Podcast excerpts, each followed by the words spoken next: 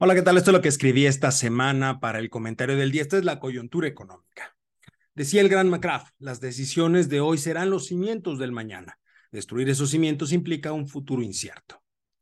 En el marco de los 20 años de la Fundación Internacional para la Libertad, se llevó a cabo un foro en el cual participaron dos expresidentes de México, Ernesto Cedillo, quien gobernó del 94 al 2000, y Felipe Calderón, que ostentó la titularidad del Poder Ejecutivo entre 2006 y 2012 ambos reconocidos a nivel internacional.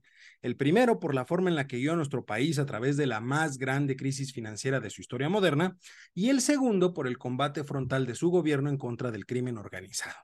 Que dicho sea de paso, de manera muy personal, considero que la gran cantidad de muertos de ese sexenio fue resultado justamente de no dimensionar correctamente la forma en la que se debía proceder. Por supuesto que era algo complicado en ese momento, dado que nunca antes se había implementado una estrategia similar.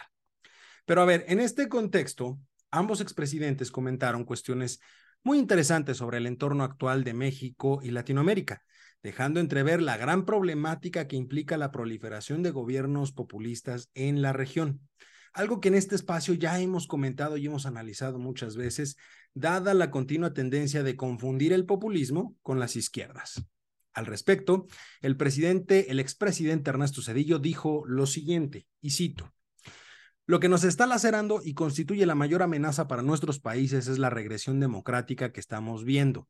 Muchos gobiernos en donde los liderazgos han surgido como en los populismos clásicos, prometiendo que el maná caerá del cielo, fórmulas mágicas para resolver nuestros problemas y culpar siempre a los otros.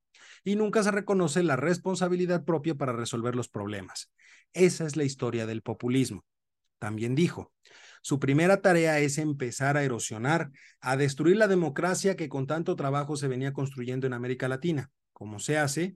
Primero buscan formas de acallar a los críticos, intimidarlos, arrinconarlos, censurarlos de muchas maneras, debilitando los otros poderes del Estado que fueron creados, ciertamente, para dar equilibrio.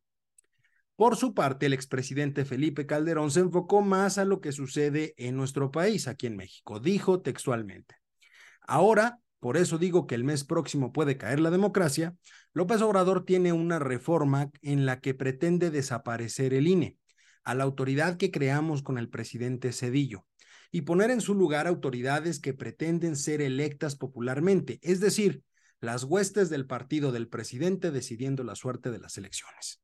Y también dijo, el actual gobierno tolera la violencia, ya que las Fuerzas Armadas tienen órdenes de no perseguir a los delincuentes y no responder a las agresiones, lo que ha provocado la captura del Estado por parte del crimen organizado. A ver, dejémoslo muy claro. Aquí se puede observar que ambos hacen referencia a un serio problema que también ya hemos mencionado en este espacio, la destrucción de instituciones. Una situación que en términos económicos va a impactar de manera directa en la captación de inversión, que es una condición necesaria para la actividad económica de cualquier país. De la misma forma, otro participante, el expresidente español José María Aznar, expresó en el mismo foro que el mundo iberoamericano ha tenido unos retrocesos enormes desde el punto de vista de lo que significa la existencia de las clases medias y la resistencia de la emergencia de pobreza.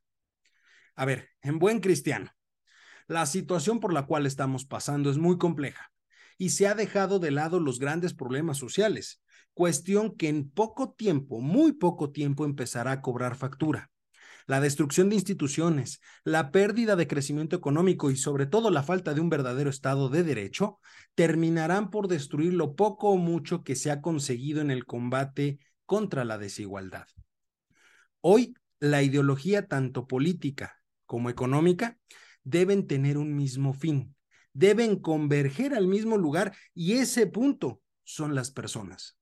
A fin de cuentas, la política busca el bien común y la economía la satisfacción de las necesidades para una mayor calidad de vida.